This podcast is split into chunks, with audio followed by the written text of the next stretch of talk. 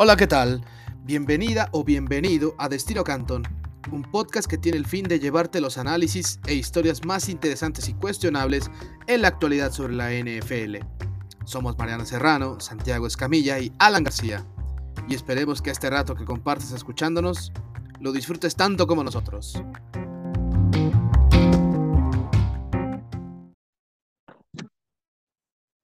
Hola, ¿qué tal? Muy buenos días, buenas tardes, buenas noches eh, para toda la gente que se desveló o que está crudeando o lo que sea en este viernes 16 de septiembre del 2022. Espero que la estén pasando rico. La mayoría de los que sabemos que no, no, no laboran en estas fechas. Desgraciadamente aquí para un servidor Alan García para mi compañero Santiago Escamilla no es la oportunidad y no solo lo decimos por por este episodio de Destino Canton al que les agradecemos estén una vez más, sino porque también nos va a tocar este, trabajar más al ratito, pero, pero antes hay compromiso con eh, la mejor liga del mundo, ¿no? Santiago, ¿qué tal? Después del, claro que sí. Después del gran partido que nos brindaron ayer los, los Chiefs y los Chargers, ¿no? Un juegazo el Thursday Night, eh, también hay que decirlo, conocemos a nuestra audiencia, la mayoría sí van a estar crudos, entonces eh, ojalá y estén escuchando esto con un clamatito, eh, con un electrolit, un alcacer cerbus, lo que sea. O el, consomé, ¿no? Ah, exacto, la barbacoa, los taquitos, algo así, si quieren un pozolito, ya a esta hora también se puede. y hablando del, del, Thursday Night, la verdad es que fue un juegazo. A mí me pareció un, un juegazo absolutamente.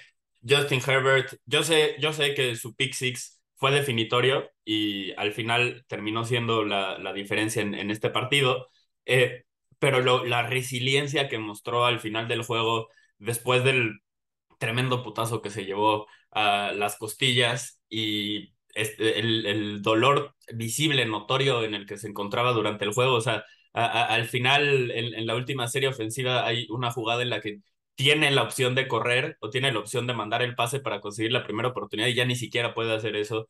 Realmente creo que fue una actuación muy, muy buena de, de Justin Herbert. Me gustó mucho lo que vi de este jugador y qué decir de los Chiefs con Patrick Mahomes. Ya sabemos que en septiembre los Chiefs, Patrick Mahomes son garantía, pero lo que hicieron contra estos Chargers también creo que es de, es de resaltar, sobre todo eh, por el hecho de que empezaron abajo por, por dos posesiones y lograron remontar eh, creo que eso habla mucho. Eh, mencioné resiliencia con Herbert, también resiliencia con, con Mahomes y los Chiefs. Para mí esa es la palabra que, que define este, este partido. Al final, eh, pues el, el pick six termina siendo en una situación, híjole, estaban empatados, último cuarto, zona roja. Eso, es algo, eso es algo que no se había dado en el siglo, ¿eh? Exactamente. Es el, dato, es el dato que se tiene que dar. No había un pick six en el siglo con esos tres criterios. En el cuarto cuarto, con el juego empatado y en zona roja. A, ese nivel de este definitivo fue ese pick six para, para los Chargers, ¿no? Totalmente, totalmente. Y pues terminó siendo costoso, ¿no? Como lo decía al principio, el error que definió, definió este partido. Por parte de los Chargers, eh, yo quisiera resaltar también lo que sucedió con Khalil Mack y con JC Jackson. Los dos jugadores que trajeron eh, en, intercambios y en agencia libre para intentar cerrar la brecha con respecto a, los Chiefs, porque esa es la verdad, todos los equipos del oeste de la americana le están compitiendo a Kansas City primero, al resto de la división después. La idea es que alguno destrone a Kansas City y ya después a ver quién se queda con eso. Cada equipo invirtió fuertemente para conseguirlo. En el caso de los Chargers trajeron a Khalil Mack, a JC Jackson y ayer la verdad es que no hicieron nada absolutamente nada. JC Jackson sí permitió seis recepciones de seis intentos que le lanzaron, un touchdown. Además, las recepciones, perdonen que, que se los diga, pero no fueron permitidas a, Kelsey, no fueron permitidas a un jugador eh, de élite. Fueron, fueron permitidas a jugadores este, bastante, bastante malitos. Entonces, en ese sentido, exacto, exacto. O sea, jugadores que no conocemos y que ni siquiera son no estoy hablando de Kelsey, no estoy hablando de Juju, no estoy hablando de Nicole Hartman, que son como las tres principales opciones en este momento de Kansas City. Las recepciones fueron permitidas contra los otros receptores. Varias, según el receptor, o sea, no solo contra uno, por eso no estoy resaltando solo a uno, pero sí, la de Watson, esa fue este, el touchdown, ¿no? Si no, no me, me, equivoco. Sí, Y este, se vio muy mal ahí JC Jackson. Completamente, completamente. Se perdió en la, en la cobertura. Y Khalil Mack eh, que contra la defensiva terrestre creo que hizo un mejor trabajo que presionando al mariscal de campo. Tuvo media captura, pero fue por una jugada de Drew Tranquil completamente, donde él explotó eh, la, jugada, le ganó el duelo a Trey Smith y, con eso este, consiguió la captura. Eh, pero estamos hablando de que los dos jugadores en los que confiaban Los Ángeles para marcar diferencias en este partido no pudieron hacerlo. y eso para mí también tiene mucho mérito de, lo que consiguió Kansas City. Ahora bien, también hubo un error de los Chargers. No sé si estés de acuerdo conmigo. Creo que dejaron ir oportunidades por alejarse de Mike Williams. En la primera mitad, Mike Williams dominó completamente la defensiva secundaria de Kansas City. En la segunda mitad, desaparecido. Después de su touchdown, no hizo nada. De hecho, fue su, única participación en la segunda mitad, que sí, es una mega atrapada de top ten, increíble a una mano. No, ayer Williams, la primera mitad del juego, desnudo, completamente desnudo, tuvo dos recepciones de top ten. Eh, como si Justin Herbert eh, no extrañara a un Keenan Allen, que ya vimos el dato este, previo, que en sus primeras dos temporadas juntos no había tantas, tantos pases completos entre un coreback y un receptor como lo han tenido Justin Herbert y Keenan Allen. Y Mike Williams, pues pareciera que eh, se disfrazó, ¿no? De Keenan Allen. Y sin embargo, lo dejaron de usar. Es un error muy grave. Eh, porque tomemos en cuenta también que Mike Williams con el touchdown de ayer ya son seis que tiene contra Chips y desde 2018 que es cuando Patrick Mahomes eh, llegó a la NFL como coreback titular, pues o se hizo coreback titular de los Chips, nadie le ha hecho tantos touchdowns a los Chiefs como Mike Williams. Y se me hace increíble que Brandon Staley no se diera cuenta de eso, porque al final era su mejor elemento ofensivo. Sí, Austin Eckler es bueno. Justin Lombardi también, el coordinador ofensivo, y Herbert en este caso, eh, también para mí tienen parte de la crítica. Ah, claro, claro, sin duda alguna, sobre todo por lo involucrado que, que están en esta ofensiva. Sí desperdiciaron mucho Mike Williams. Yo sé que yo sé que DeAndre Carter sí lo, lo hizo bien, yo sé que Everett también tuvo un buen juego. Gerald Everett creo que eh, ha cubierto bien esa posición que dejó Jared Cook el año pasado. Incluso tras dos juegos puedo decir que se ha visto más participativo de lo que se veía Jared Cook. Me, gusta que hayas hecho esa distinción porque yo estaba a punto de hacerla también. Creo que ha mejorado, mejoraron la posición con Everett. Sí, sí, o sea, también se nota que Everett pues, no era tan bien usado en Seattle en las últimas este, en las últimas semanas, en las últimas campañas, y, creo que Everett está siendo muy bien aprovechado por Herbert, porque además, eh, como a la cerrada en cuanto al bloqueo, también lo está haciendo muy bien Everett. Eh, sin embargo, sí, yo creo que el prescindir de tu mejor arma como Mike Williams, que de verdad estaba bailando al perímetro de los Chips, sí, sí termina siendo diferencial. Lo único que sí quiero destacar también de, Chargers, además de ese dato curioso de, de su fullback, eh, de Sander Hobart. Sander Hobart, que viene proveniente de la Universidad de Purdue. Solo tuvo un, touchdown en 30 juegos en esa universidad. Y en los últimos dos años no tuvo ninguno. O sea, fue prácticamente en su primer año de, del college cuando, cuando hace esa anotación. Y fue el pick global número 260 este año. Y bueno, ya tiene dos touchdowns en dos partidos de la NFL. Eso es una cosa. Y la segunda, eh, creo que al menos el plan defensivo en la primera mitad de los Chargers estaba siendo muy eficaz contra Chiefs. Creo que se dieron cuenta, creo que se dieron cuenta que el blitz es algo con lo que Patrick Mahomes eh, parece ser que se siente muy cómodo. Oh, la, semana pasada así fue como destrozó a la defensa de los Cardinals. Y bueno, solo presionaron en dos jugadas a Patrick Mahomes y de hecho no les fue bien en esas ocasiones. Pero fuera de eso, creo que estaban haciendo un muy buen trabajo. Incluso dejaron ir dos intercepciones. Este Asante Samuel Jr. dejó ir dos intercepciones eh, y, eso creo que habla de dos cosas. Una, que sí, bien, el plan defensivo estaba ejecutándose óptimamente, no voy a decir de manera perfecta porque no lo fue después, Pero ahí estaban las oportunidades para robar el balón. Ya ahí es donde está la contraparte, que no supieron aprovechar esas chances los Chargers y, eso pesó porque al final pasaron de una intercepción que después fue revertida de Asante Samuel Jr. a Patrick Mahomes, ¿a qué pasó? A ese, a ese touchdown este, con, con Watson, que fue el que prácticamente regresó a, a Chips al, al partido, ¿no? Y, y, ahora qué decir de Patrick Mahomes, que en sus 25 primeros partidos contra rivales divisionales solo ha perdido tres sí, es, un dominio. Es, una locura. Ridículo, sobre todo considerando que el, oeste de la americana ha sido una división fuerte. O sea, ¿Sí? realmente, sobre todo más recientemente, al principio de su carrera no tanto, pero esperarías que hayan logrado ganarle más partidos. Sí, o sea, eso es, eso es algo increíble.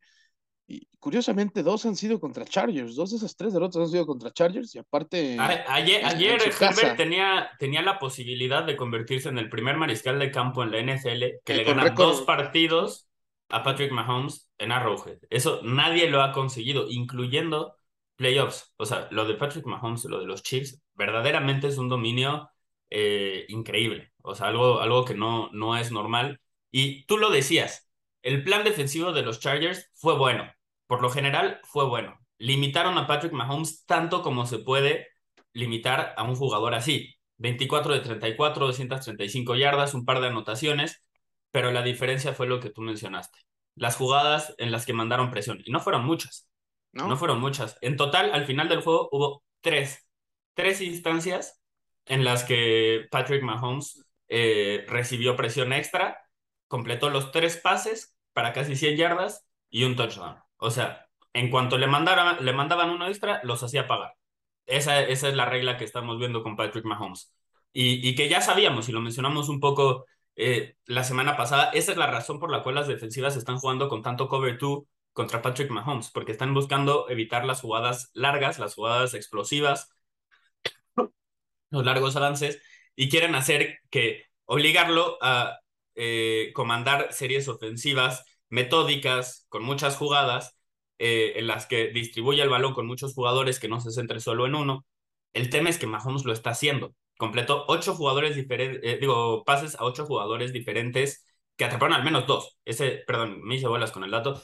Completó con al, eh, este, al menos dos pases con ocho receptores diferentes. Una disculpa por, por eso. entonces estamos hablando de que la progresión de Mahomes sigue. Lo que mencionamos en la semana uno que nos gustaba, sigue aprendió el equipo de Los Ángeles de lo que hizo mal Arizona, ajustó y de todos modos Patrick Mahomes los quemó porque eventualmente tienes que mandarle presión. No puedes tener un, un, game plan en el que solo te quedas esperando y, y, porque eventualmente te va, te va a chingar. O sea, es, es la realidad, te va a quemar. Eso es lo que hace Patrick Mahomes. Entonces, en ese sentido, el plan de los Chargers, como tú lo decías, no fue malo, pero Patrick Mahomes fue mejor. Necesitó tres, cuatro jugadas diferentes extraordinarias, de esas que muy pocos mariscales de campo en la NFL pueden hacer y que Mahomes tiene consistentemente. Y ya, con eso ganó el partido. Y estoy hablando, la jugada que tuvo, sus dos touchdowns, por ejemplo, en los dos estuvo presionado, en los dos evitó el tacleo de un defensivo y en los dos completó el pase después para la anotación. Eso es lo que te da Patrick Mahomes. Tiene 50 pases de anotación mientras corre en los últimos cinco años, o sea, desde que empezó a ser titular. Son 18 pases de anotación en movimiento, más que el segundo mariscal de campo en esa lista, que es Russell Wilson. Es ridículo. Lo que hace Patrick Mahomes fuera de la bolsa de protección es ridículo. Y por eso reitero yo lo que, lo que decía la semana pasada después del juego contra los Cardinals. Patrick Mahomes se está acercando a un nivel de plano indefendible no hay otra forma de decirlo, indefendible. Puedes tener un buen plan de juego, puedes ejecutarlo bien, pero si a la mera hora no le llegas a Patrick Mahomes y no concretas las oportunidades que tuviste, no vas a ganar el partido. Eso es con lo que yo me quedo sobre todo yo creo que las oportunidades para robar el balón, porque insisto, Exacto. El, momento, El, momento en el que hubo para robarle balones a los Chips, no lo pudieron hacer, y cuando los Chips lo pudieron hacer, no solo lo hicieron, anotaron de siete, y eso también oh, sí. se vio reflejado en el marcador. esa, fue la diferencia en este juego. Lo que tú acabas de mencionar, tal cual, esa fue la diferencia. Sí, porque al final Kansas City aprovechó su oportunidad cuando se le presentó, Los Ángeles no. Sí, Y, aparte fue también en, zona de gol, ¿eh? la no intercepción de Asante Samuel Jr. o una de las dos, no fue, fue ahí en esa, en esa zona. Y, bueno, lo, los, lo de los chips es como de, si no los perdonas, te van a vacunar de esta forma. O sea, creo que en cuanto al rendimiento de los corebacks, con todo y la lesión que tuvo este, en la costilla Justin Herbert durante el juego, es increíble cómo pasó de aventar un balón porque de plano no se sentía bien y después lanzar este el arco que hizo, o sea, no, no, ese pase fue una joya. O sea, yo eh, estaba, estaba en el, en el canal viendo, viendo ese juego, me tocó cubrirlo y con ese pase, no, no te miento, cinco personas diferentes gritaron. Todos estábamos viendo el juego, cinco personas diferentes que no le iban a ninguno de los dos equipos, se emocionaron a sobremanera con un pase de Justin Herbert después de la lesión. Realmente es un jugadorazo. Es un jugadorazo y lástima que las lesiones no le, no le permitieron ayer estar a, plenitud al final del partido. Sí, no, estamos ante dos corebacks eh, de un nivel que pinta para ser de Salón de la Fama. Digo, el de Mahomes ya creo que llevamos rato viéndolo, pero con Herbert cada vez lo vamos este, comprobando de mejor manera. Incluso los Chargers llegaron a tener más posesión que los, que los Chiefs, 33 minutos con 37 segundos en contra de 26 minutos con 23 segundos de los Chiefs. Así que eh, creo que los Chargers solo que rueguen, por favor, que no se les que no sea una lesión grave lo de Herbert, porque eh, fuera de eso. Parece que, no, parece que se descartó que vaya a ser algo muy, muy grave, pero yo quiero ver más información y que le hagan más estudios antes de descartar Sí, totalmente. Porque al, final, porque al final también la temporada de los Chargers sí depende también de cómo esté Justin Herbert, obviamente. Porque ¿Cómo? ¿Me estás diciendo que no confías en el GOAT Chase Daniel? ¿El jugador que tiene más millones de dólares en el banco que pases lanzados en la NFL? Wow, es que, o sea, imagínense ese dato de Chase Daniel, ¿no? pero, pero ahora. Si no saben quién es Chase Daniel, es el sustituto de los Chargers. Y es... que literalmente entró a un snap porque tenía que salir Justin Herbert por ese golpe de y, ese, y, ese snap que vieron de esa jugada es un gran resumen de su carrera. Sí, dio el balón al corredor. Hace una dos jugadas, se va, no vuelve a jugar en seis partidos, colecciona dinero. Sí, sí, no, este cuate sí, de plano lo vio como un verdadero negocio el venir a ser coreback suplente en la NFL. Me hace, ¿qué te parece que pasamos a, la previa del resto de la, la semana 2, el juego de ayer? Fue una joya, realmente fue una joya, pero nos vienen una serie de partidos también muy, muy, muy interesantes. Sí, yo también pienso que son interesantes. Vamos a empezar con los partidos del próximo domingo eh, al mediodía. Eh, uno de los primeros este, juegos será el de los Dolphins que van a visitar ahora a los Ravens. El año pasado se enfrentaron y Miami eh, ganó por, marcador de 22 a 10. Recordemos que también ese partido fue el parteaguas con el que los Dolphins ganaron, si no me equivoco, seis o siete juegos al hilo, ¿no? Algo. Sí, para cerrar el año bastante, eh, en un nivel bastante, bastante alto. Se, se, decía que podían pasar este, como comodina este, a los playoffs, no fue así al final, pero eh, ese juego levantó a los Dolphins y también fue parte de la debacle que empezó con Baltimore el año pasado, que, que tampoco pasó a postemporada. Y, y bueno, la diferencia fue que esa vez se jugó en Miami y además en un jueves por la noche. Ahora va a ser en Baltimore el domingo al mediodía. Y, y bueno, eh, recordemos que esa vez fue quizá el peor, uno de los peores juegos en la carrera de Lamar Jackson, ¿no? Sí, al menos en cuanto a puntos, es su peor actuación. O sea, anotó 10 puntos y nunca ha anotado menos una ofensiva de, comandada por, por Lamar Jackson. Y la forma en la que lo hicieron fue muy interesante, porque además eh, no, no solo fue el parteaguas en la temporada de Miami, también en la temporada de Baltimore, porque el resto de las defensivas se dieron cuenta a raíz de, de este enfrentamiento que los Ravens no tenían respuesta ante las presiones de jugadores del perímetro. O sea, no estoy hablando de que presionen con jugadores, eh, con, con apoyadores, este, con linebackers, me refiero jugadores del perímetro, porque 24 jugadas en 24 ocasiones les mandaron los Dolphins al menos un jugador extra de perímetro a los Ravens y no hubo respuesta. No hubo respuesta ante esa estrategia. Para mí, este fue el juego de Javon Holland, fue en el que me di cuenta de que Holland era un talento especial, ya había flasheado bastante, pero verlo de tener a un MVP de la NFL de la forma en la que lo hizo y limitarlo como lo hizo, tanto por aire como cuando se escapaba, como defendiendo la carrera también, fue un juego completísimo. Eh, en esa ocasión eh, hubo 20 apresuramientos a Lamar Jackson, o sea, eso quiere decir que estuvo en asedio, bajo asedio todo el partido. Y el mismo John Harbaugh dijo antes, en preparación, en conferencia de prensa previa al, juego contra los Dolphins de esta semana, que fue un tema en el que estuvieron trabajando todo el off-season. Que literal se dieron, dijo, hubiera sido negligencia de nuestra parte no intentar combatir lo que hicieron los Dolphins porque fue, la, fue lo que vimos, la estrategia que vimos el resto del año. Entonces, a ver, a ver si ya hay respuesta. Va a ser muy interesante observar eso. Yo creo que la defensiva de, de Miami, si acaso, incluso puede ser mejor esta temporada. Sí, Entonces, yo creo que es un poquito es, mejor. Es interesante, es interesante ver, a ver qué, qué sucede en este juego. Y a ver cómo también le va a la ofensiva de los Dolphins oh, contra la defensiva de Ravens, que ya vimos que está un poco parchada de lesiones, ¿no? Y, y Tyreek Hill tuvo un buen primer juego, lo buscaron bastante eh, en la ofensiva de Miami, más que a cualquier otro receptor de, de esta ofensiva, y solo necesita, solo 10, o sea, 124 yardas, para cualquier jugador esto es una cantidad bastante elevada, para Tyreek Hill es otro día en la oficina.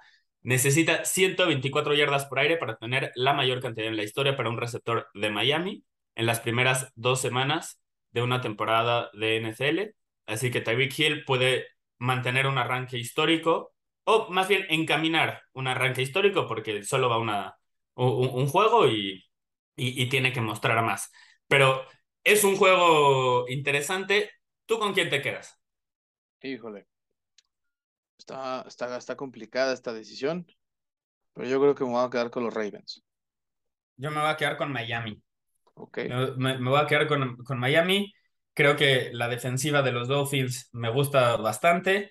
Eh, creo que el matchup ahí contra los receptores de Baltimore no se va, Devin Duvernay no se va a ver como se vio contra los Jets. Estaría extremadamente sorprendido de que así fuera. Entonces, yo me quedo con, con Miami.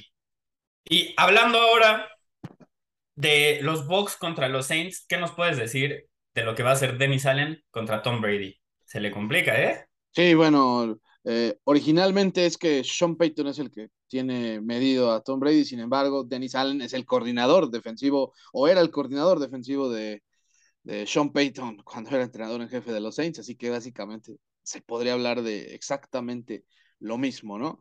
Que un Tom Brady, eh, desde que llegó a los Bucks, tiene marca de 0-4 en temporada regular contra los Saints, lo cual es la peor racha en su carrera.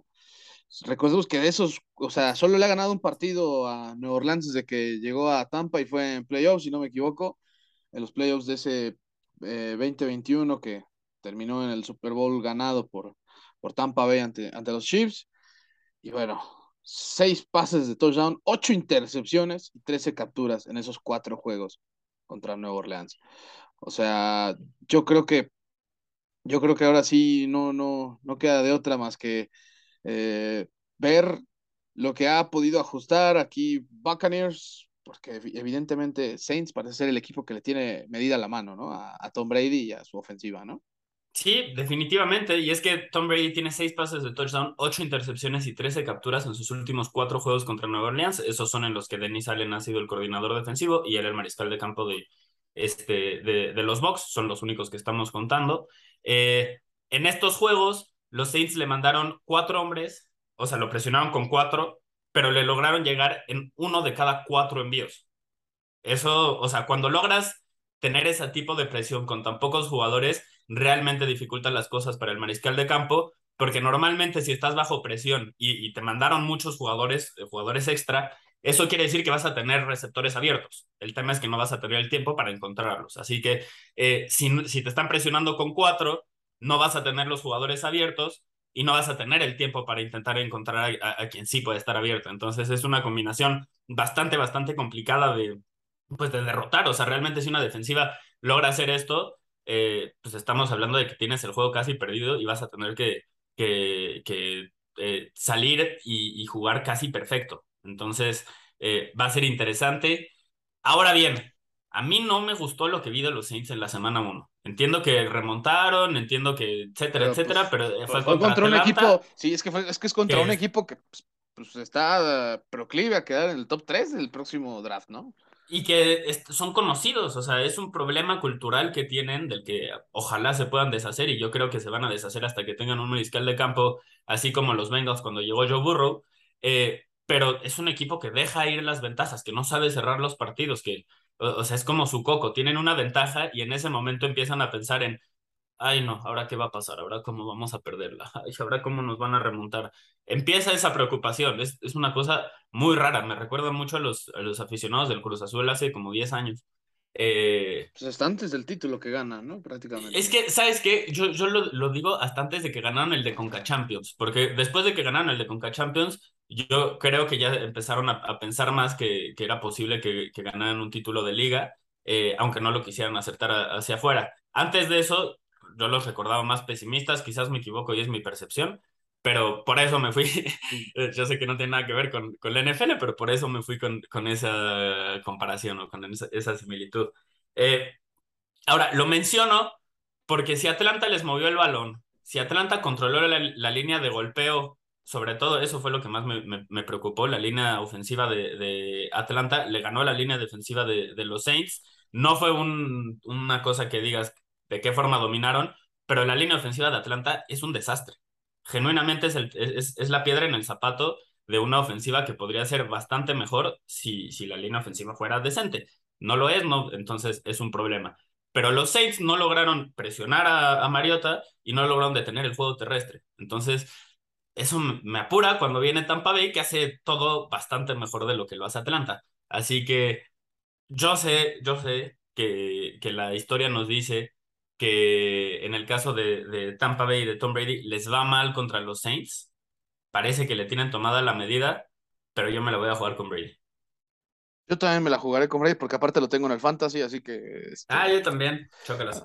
Así que, bueno, ahí van esos cinco y, y creo que también el hecho de que los Saints sufrieran demasiado para ganar, ganar y remontar a, a los Falcons, eso ya eh, para mí es parámetro en el que digo, bueno, Buccaneers no sufrió para incluso eh, vencer a, a, domicilio a un equipo como, como los Cowboys, ¿no? Eh, así que eh, también eso me baso en el, en el parámetro de, de, lo más reciente. Esperemos no haber exagerado con la confianza en la, en la semana uno, pero bueno, ya, ya, bueno, ya veremos. Sí, no, a, además de que creo que tienen mejor ataque terrestre los, los Buccaneers con, con Leonard Fournette.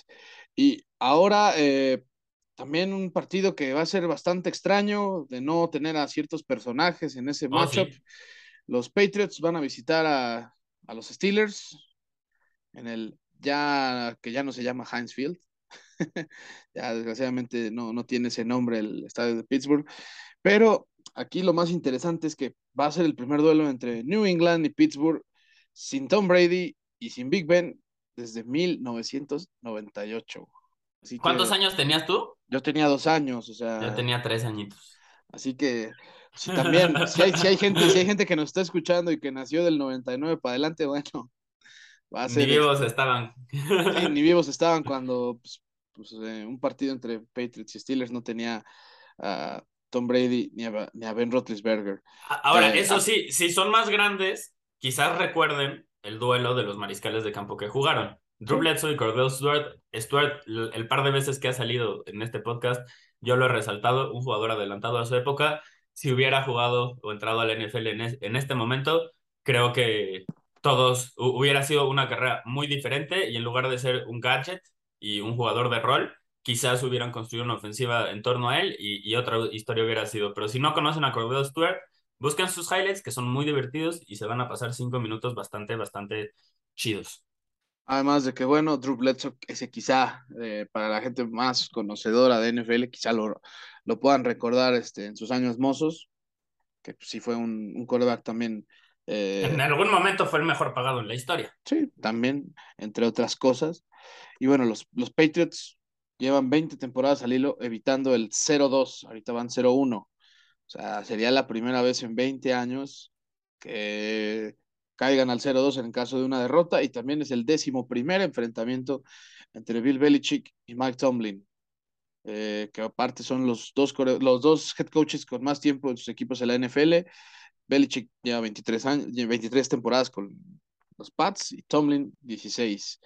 Eh, un, duelo que ya este, pareciera que Belichick le ha, tenido la este, tomada la medida ahí a Tomlin, sin embargo, eh, la última vez que se enfrentaron fue cuando los, los, Steelers le dieron como la despedida a Brady, pues, una, una, victoria de los Steelers que aparte fue eh, pues, muy, muy, muy extraña comparado con otras, otras veces en las que se han definido los, los demás partidos. Eh, pero qué esperar en este caso de, de, este, de este duelo, Santiago. Yo sé que Mac Jones viene de, eh, de lidiar con unos espasmos en la espalda.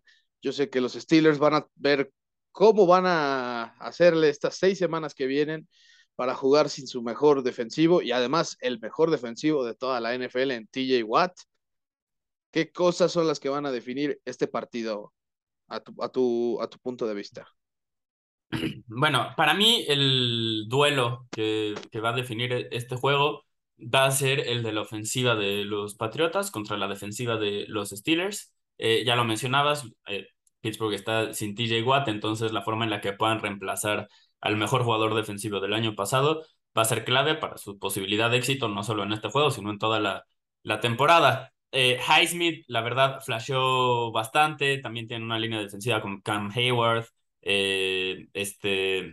Ay, se me escapó el nombre del, de Marvin Leal, por ejemplo. También me gustó mucho su, debut en, en, la semana 1.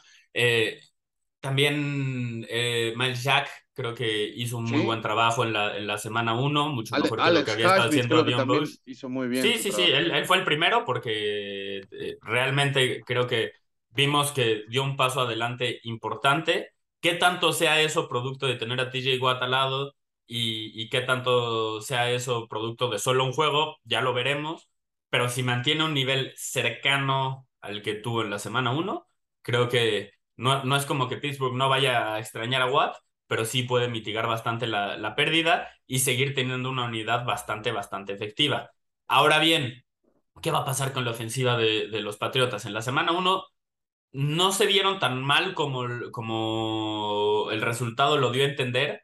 Hubo jugadas puntuales y errores puntuales que se cometieron, por los cuales la diferencia fue la que fue. Le pegaron bastante a Mac Jones, sobre todo hubo un golpe en el que le llegan entre dos defensivos y él cae completamente de espaldas con una violencia eh, extraordinaria. Entonces, eh, en ese sentido, pues sí se llevó un castigo bastante, bastante grave en la semana 1. Parece que sí iba a poder jugar en la semana 2, pero pues veremos si lo pueden proteger un poquito más. Yo no confío en el esta versión de coordinador ofensivo de Matt Patricia. No me gusta el plan que, tiene, que tienen los Pats.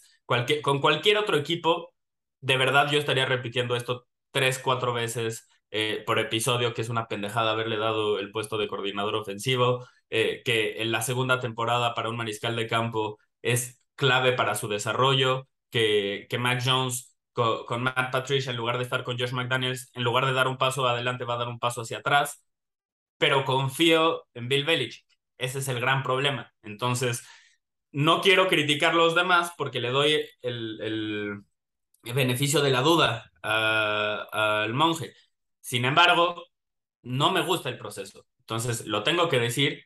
Ojalá y me equivoque, porque además a mí me gusta mucho Mac Jones. Creo que es un gran prospecto y me gusta lo, lo, lo que puede hacer pero no lo están arropando bien. Por primera vez desde, o sea, pasó de ser probablemente el mariscal de campo mejor arropado a ser, no, no, no lo voy a poner al, al nivel este, de quizás, no, bueno, sí, es que a Zach Wilson le trajeron armas, eh, a Trey Lance creo que también están haciendo todo por, por apoyarlo, más allá de no deshacerse de, de el que era el titular. Eh, con Trevor Lawrence gastaron bastante también para traerle armas, aunque no son tan buenas, pero por lo menos gastaron. Eh, con Justin Fields, o sea, creo que ahí está la, la, conversación entre Mike Jones y Justin Fields. ¿A quién le están dando un peor escenario para evaluarlo en, su segundo año? Creo que sigue siendo Justin Fields por el talento, pero el coordinador ofensivo es muy importante. Sí, es su guía, es el guía. Y la cagaron. O sea, para mí es un error, es un error del que se van a arrepentir toda la temporada. Espero equivocarme y voy a elegir a los Pats, simplemente porque no creo que Belichick permita que un equipo suyo se vea tan mal como lo hizo en la semana 1 por dos juegos consecutivos. El tema es que si nos vamos hacia atrás con cómo cerraron la temporada y luego tomamos en cuenta lo que vimos en la semana 1, hay razones para preocuparse. Entonces, no voy a ahondar más. Para mí este es un tema al, que hay que poner especial, especial atención porque se puede convertir en una crisis de la que estemos hablando más adelante. Pero estoy apostando porque van a ganar y van a por lo menos silenciarlo por una semana todo eso y yo me voy con los Pats. Yo creo que van a sacar la, la sorpresa en el Jano Heinz Field. yo, yo la verdad sí me voy a ir con, con los Steelers. Creo yo que, que por cierto es el Acrisure Stadium ahora ya, el, el estadio de los Steelers. Nombre eh, corporativo. Terrible, ¿no? Importa.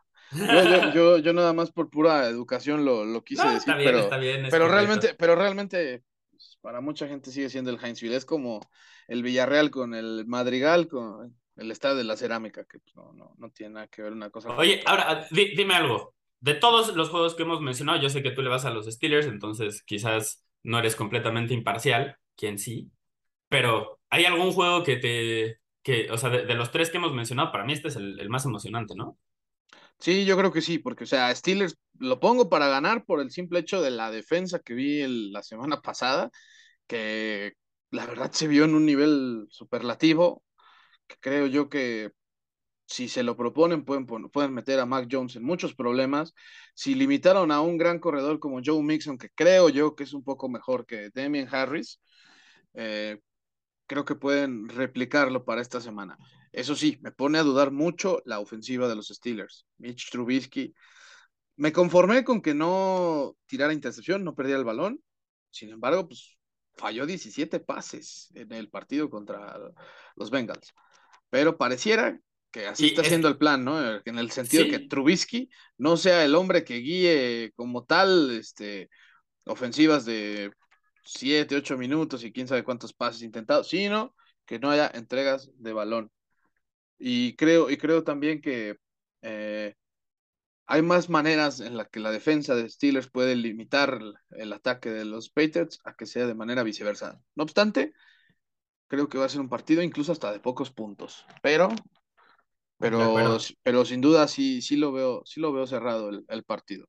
Me voy con Steelers por simplemente la, defensa eh, que montó Pittsburgh la, la, este, la semana pasada y que pues, viene montando desde la temporada pasada. Así que esa es, esa es mi, mi, razón por la que me voy con los Steelers. Si no, eh, totalmente hay formas en las que Belichick eh, al final, insisto, le tiene tomada la medida a Mike Tomlin, pero pero ahora pareciera ser que Tomlin tiene un poquito más eh, de su lado ciertos factores o ciertos jugadores, porque incluso el mismo Mac Jones no va a llegar al, al 100% de este partido, quizá llegue a un 90, un 80. Y... No, si lo viste caminar después de, la, después de la semana 1, yo creo que no tienes mucha confianza en que esté al 100% en, en, para este juego, pero pues ya, ya veremos, ¿no? Luego los jugadores del NFL parecen superhéroes con lo que las lesiones con las que logran jugar. Eh, pasando a otro duelo entre rivales del este de la americana y el norte también de la conferencia americana, Cleveland eh, recibe a, los Jets y los Browns tienen la posibilidad de arrancar 2-0 por primera vez desde 1993. Estamos, o sea, verdaderamente... o sea, tú y yo sí veríamos por primera vez a los Browns con un récord de 2-0. Exactamente, lo que, lo que sí estoy viendo y estoy muy decepcionado de mí mismo porque hice mal la, la, resta para ver cuántos años había pasado desde entonces, puse que eran 25 y estoy muy decepcionado conmigo mismo ahorita. Pero sí, tienes razón, son 29 años desde que no lo consiguen los Browns. Eh, así que eh, realmente muy, muy interesante. Esto, de hecho, si no me falla la memoria, esto era este, cuando todavía estábamos hablando de la franquicia que eventualmente terminó siendo los Baltimore Ravens y después reaparecieron los Browns. Entonces estamos hablando de que los Browns en su era moderna no han arrancado 2-0. No, pues es que los Browns en su era moderna pues, poco y nada, la verdad, ¿no? Oh, sí. Creo que oh, lo, más, lo más cercano fue lo que pasó hace dos años cuando estuvieron a punto de eliminar a los Chiefs, ¿no? Y que además van a estrenar el logo en su, en su campo, ¿no? Pusieron ah, y eso de Brownie el elfo. Brownie el elfo. Que, que, ha sido, que para mucha gente ha sido como de, ah, está simpático y para, para mucha gente está muy feo. A mí me dijiste tú que está muy feo y yo, yo, yo, ya está eso.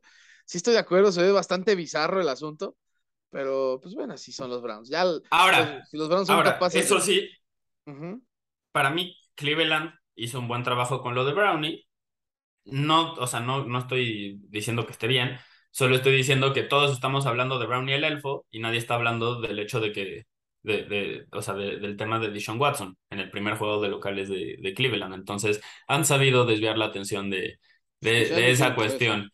Eh, yo, yo pienso que eso tiene que ver porque, en fin, eh, en este juego eh, los Jets quieren evitar su cuarto inicio de 0-2 consecutivo.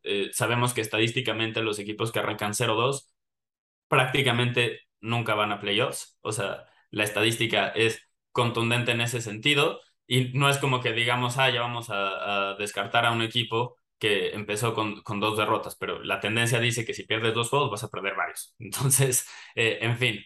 Eh, Nick Chubb tiene 23 juegos de al menos 100 yardas desde 2018 para Cleveland. En la semana 1 explotó, tuvo un juegazo. Eh, utilizar, lo utilizaron bastante a él y a Kareem Hunt al mismo tiempo en la ofensiva, lo cual creo que para Cleveland es bastante, bastante positivo. Vuelve muy difícil de, de defender a, a este equipo y creo que es lo que la forma en la que tienen que jugar, al menos hasta que regrese Watson y ya puedan tener un juego aéreo funcional, porque con Brissett simplemente no es una opción.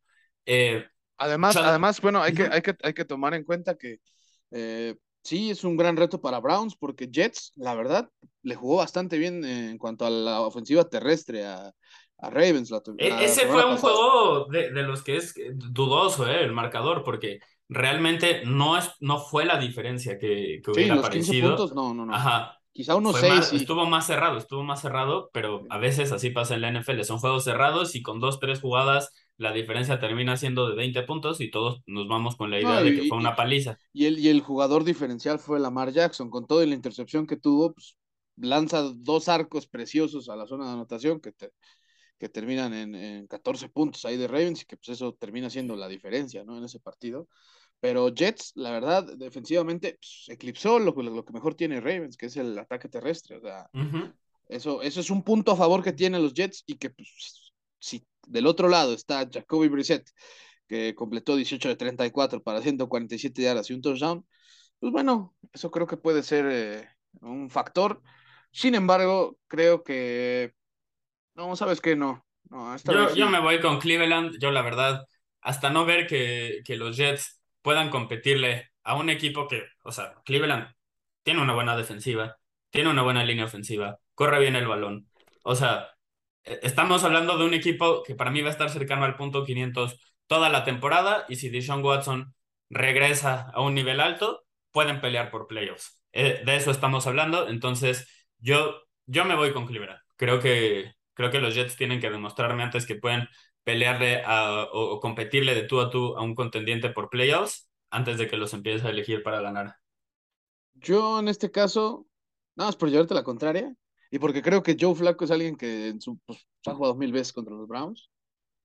Creo que sí. Exactamente, ha jugado mil veces, ya, ya debería de estar retirado. Sí, sí, en parte, en parte sí, pero pues bueno, lanzó más de 300 yardas en la semana 1, tampoco es que diera vergüenza, pues. Fue, fue eh, garbage time. O sea, realmente sigue lanzando bien el balón flaco, no voy a decir que no, pero es una estatua. O sea, si antes era muy poco móvil dentro de la bolsa de protección, hoy no, no puede hacer, o sea, si, si hay un, un defensivo cerca de él, se va a deshacer del balón porque sabe que no puede evitar la captura o va a ser capturado. Esas son las dos alternativas en este momento de su carrera, John Flaco es un mariscal de campo muy limitado. Tiene brazo y nada más. Sí, solo que creo yo que en este momento sí tienen mejores barajas de receptores, este, los, en este momento, en este momento los, los Jets que los Browns. O sea, creo que los Browns eh, dejaron ir a un gran este, elemento como lo fue Jarvis Landry. Y pues prácticamente es Donovan People Jones, Amari Cooper y Harrison Bryant. Bueno, pero, pero justo, justo esa, esa, o sea, estoy de acuerdo contigo en que los Jets tienen la ventaja en, en, ese duelo. Pero para mí, no, o sea, si Cleveland intenta ganar el partido a través de, de ese duelo, o sea, a través del juego aéreo, pues entonces cambio mi pick. Pero, pero no creo que los Browns necesiten hacer eso, van a correr el balón. Y, y, me sorprendería si los Jets pueden detenerlos. Pero ya, ya veremos, ya veremos. Sí, porque la, si algo, si hay una liga en donde puede pasar lo que sea, y aparte no por mera coincidencia, es en la NFL. No es como en la Liga MX que ahí sí de repente un día un equipo juega muy mal y le puede ganar el, peor de la, de la liga, ¿no? Y ahora, bueno, vamos a pasar a un partido también intrigante que en su momento hasta fue mega estelar, cuando nunca vamos a olvidar ese duelo ahí entre, entre Josh Norman y eh, Odell Beckham Jr., los Panthers van a visitar a los Giants, unos Giants que vienen de una victoria que en lo anímico para ser honesto, pues puede ahí inyectarle mucha estamina al nuevo equipo que dirige Brian Dable. Eh, unos Panthers que buscan su primera victoria desde el 14 de noviembre. Así que ahí está grave la cosa. Tienen ocho derrotas al hilo. Eso está su, muy mal. Su récord en los últimos 16 juegos es 3-13. Ahí, ahí, ahora sí que ahí se la dejo, ¿no? Este, como dicen por ahí. Eh, Baker Mayfield además tiene récord de dos, eh, bueno, tuvo más bien el año pasado récord de dos eh, victorias y ocho derrotas como visitante. Y bueno, también tomemos en cuenta que el corredor estelar de los Giants, Saquon Barkley, viene de tener 194 eh, yardas desde la línea de scrimmage, que es la cuarta mayor cantidad en su carrera. Y bueno, creo que la expectativa está incluso en que los Giants puedan partir como favoritos, ¿no? O al menos se me haría raro que que no fuera de otra forma, ¿no? Sobre a todo. Ver, a ver cómo cierran las apuestas, pero no sorprendería. Digo, para mí, este juego lo deberían de ganar los Panthers. La verdad, creo que son un equipo más talentoso. Pero después de ver lo que pasó en la semana. No, ¿sabes qué? No voy a. Ya, me acabo de convencer a mí mismo. No voy a exagerar con lo que vi en la semana 1. Yo creo que Carolina es un mejor equipo, peor entrenado, pero es un mejor equipo. Tienen un mejor mariscal de campo. Yo confío más en Baker Mayfield que en Daniel Jones. Así que yo creo que Carolina se lo va a llevar. Movieron bien el balón en la segunda mitad de la semana 1. Veremos si eso puede continuar contra unos Giants que sorprendieron y le ganaron al primer sembrado de la americana. Si ganan este juego, creo que vamos a empezar a, pensar que, que Brian Dable, o sea, es un muy buen entrenador, alguien que le puede cambiar la cara al equipo pues si ya lo hizo en su momento con un coreback como Josh Allen, porque la verdad, Josh Allen antes de que, bueno, cuando llegó a la liga, pues no, no, no impresionaba realmente hasta que llegó. Oye, es, estadísticamente es algo que me está sorprendiendo mucho. Los primeros tres inicios de Josh Allen son muy, muy, muy comparables a los primeros tres inicios de Trey Lance.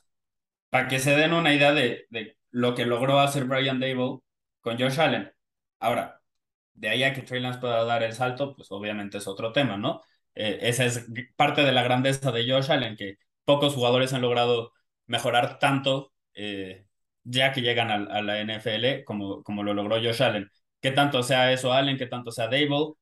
Ya veremos, pero emociona, ilusiona. aquí, no, de Pero, pero aquí sí yo también me quedaría con Panthers. Creo que individualmente tiene mejores eh, piezas, pero a ver qué pasa. Tampoco descarto una derrota de los Panthers, ¿eh? eso sí, lo debo decir. Esta sí me voy con Panthers, pero ahí con, con mis dudas. Y ahora pues vamos, un, vamos este, a un partido en el que, pues por más que pareciera que hay un favorito claro, como son los Indianapolis Colts, que van a visitar a los Jaguars, pues bueno, llevan siete derrotas consecutivas contra los Jaguars en Jacksonville. Así, y bueno, la del año pasado fue aparte detestable, porque esa fue la que encaminó todo el cagadero que se hizo después con el casi empate de Raiders con Chargers, que terminó con este Steelers en los, en los playoffs. Fue el juego que hizo que Jim Irsay dijera adiós Carson Wentz. Sí, sí, tal cual. Sí. Y a ver, porque es muy, muy interesante, tú lo mencionas, siete derrotas al hilo de Indianapolis contra Jacksonville. Desde 2015 sin embargo, Ajá. Sin embargo, Mary Ice, Matt Ryan, nunca ha perdido contra Jacksonville en su carrera. Es uno de dos equipos en la NFL contra los que nunca ha perdido. Así que, ¿cuál de las dos tendencias se mantendrá?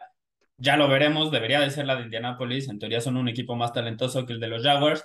Para mí necesitan sí o sí encontrar una opción que no sea Michael Pittman Jr. en el juego aéreo. Pittman Jr. es un crack, no lo cuestiono, desde la, desde la temporada pasada vengo diciendo que para mí es un receptor número uno, pero que necesitan a alguien más. Alec Pierce antes del draft me gustaba bastante. En la semana uno mostró inconsistencia, mostró algunos eh, flashazos, algunos errores de novato, eh, veremos si puede producir o si es algo, eh, eh, alguien en quien pueden confiar. Si no, también está Paris Campbell. está Doolin, veremos cuáles de, esos pueden ser una, una opción, pero la línea ofensiva de los Colts para mí no es tan buena como en años anteriores. Jonathan Taylor sigue siendo una bestia, Naheem Hines sigue siendo una bestia, quizás Naheem Hines o Jonathan Taylor involucrarlos en el juego aéreo podría ser una de las respuestas, pero necesitan alguien que le quite presión a Pittman Jr. y que le dé otra alternativa a Matt Ryan.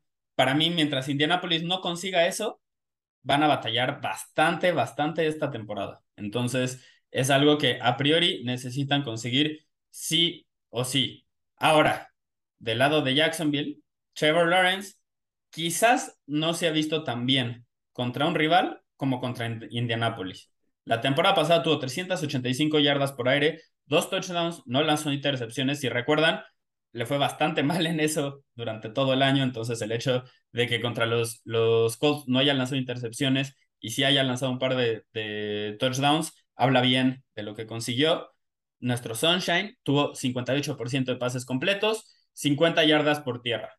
Decentes, números decentes, nada extraordinario, pero decente dentro de una temporada de novato que fue bastante, bastante mala. Entonces, no sé qué tenga eh, Indianapolis con Jacksonville. Es muy raro que tu kriptonita sea un equipo tan malo. O una ciudad o un estadio, no sé. Exacto, no sé, no sé qué sea, pero es una tendencia que se queda. Ahora bien, yo creo que Indianapolis va a ganar el juego. Me la voy a jugar con ellos porque es que cualquier otro resultado me sorprendería bastante y me haría cuestionar, ahora sí, qué tan viable es que Indianapolis pueda pelear por postemporada. Quizás sí, porque están en una división que se ve bastante, bastante. los sures de ambas conferencias, pues están de un nivel muy, muy bajito. La verdad. Entonces, veremos, veremos. Quizás logran colarse ahí como un equipo cercano al punto 500 que pierde, es eliminado en la semana 1 eh, pero e, ese soy yo, este, imaginando que pierden contra Jacksonville, que se ven mal y que estamos hablando la semana, eh, la próxima semana de un equipo que decepcionó en sus primeros dos juegos contra rivales bastante, bastante manejables. No me voy a adelantar a eso, creo que Indianapolis debería de ganar este juego y empezar a encaminar una temporada donde sean más peligrosos que, que eso, que ese escenario que acabo de describir, pero están corriendo el riesgo de que, al menos en mi cabeza, los encasille ahí hasta que me demuestren algo diferente. Además de todo, creo que si no ganan este partido los Colts, se les viene una temporada para el olvido, porque después reciben a los Chiefs, luego después reciben a los Titans, después visitan a Broncos, vuelven a, recibir a Jaguars y después visitan a Titans. Esos, es una seguidilla de juegos bastante complicada. Sí, sobre Ciertamente todo, necesitan ganar ya. con un 0-2. Ajá, exacto. Eso, y eso incluso puede eh, aunque yo sé que tú no estás de acuerdo con eso, pero resultados así de negativos sí pueden ir poniendo en tela de juicio. le, pueden calentar el culo a Frank Reich, ¿no? Es lo que estás diciendo. Sí, sí, correcto, correcto. O sea, porque ya diría, ya podría decir la gerencia, oye, ya estuvo bueno, ¿no? Pues mira, yo, yo no estoy, o sea, entiendo y con lo que estoy de acuerdo es que eso puede suceder, porque si te dan eh, tantos recursos por tantas temporadas seguidas y no logras pelear por, por un playoff, digo, pero un Super Bowl. Entonces, quizás sea válido cuestionarse eh, la viabilidad del proyecto a, futuro. En eso, o sea, sí, sí estoy de acuerdo. Ahora, a mí me gusta Frank Reich, me gusta lo que ha logrado y creo que si le hubieran dado un mariscal de campo joven para moldear desde el principio, en lugar de eh, elegir cada año al, al este, mariscal de campo veterano, eh, disponible al mejor que puedan conseguir, que normalmente si un mariscal de campo está llegando a ser disponible, es por algo. O sea, es muy raro que los mariscales de campo de élite que te pueden hacer pelear por un Super Bowl estén disponibles. Entonces, si tú estás encontrando uno cada año, pues no es de ese nivel. Esa es la realidad. No es de ese nivel y te mantiene en un purgatorio en el que ha vivido Indianapolis desde que se retiró Andrew Locke. Entonces, pues sí, no, no me gusta, pero creo que tienes razón creo que tienes razón. Se le está calentando el culo a Frank Wright y si no logra empezar a ganar y a hilar resultados positivos, va a ser un tema del que estemos hablando más adelante. Creo que tienes toda la razón en eso. Sí, no, de hecho eh, va, va por ahí la cosa, porque incluso yo lo hablaba y ya para cerrar este tema con los Colts, su mayor error a mi punto de vista es jugársela con un quarterback por año. O sea, así lo hicieron, los, hacían, lo, han, lo están haciendo los tres últimos años. Hace dos con Philip Rivers, el año pasado con Carson Wentz y ahora con Matt Ryan en lugar de ir por algún coreback que pues le vean como, como lo hicieron con Andrew, con este Andrew Locke en su momento, que pues fuera la cara de su franquicia, ¿no? O el futuro de su franquicia. Pero bueno, yo también me la voy a jugar con los Colts. Creo que no están para, para permitirse un panorama de esos, así que ya veremos qué sucede. Y el último juego del mediodía para este, el próximo domingo será entre los Washington Commanders. Ay, qué horrible suena eso. y, los Lions. Y los Detroit Lions.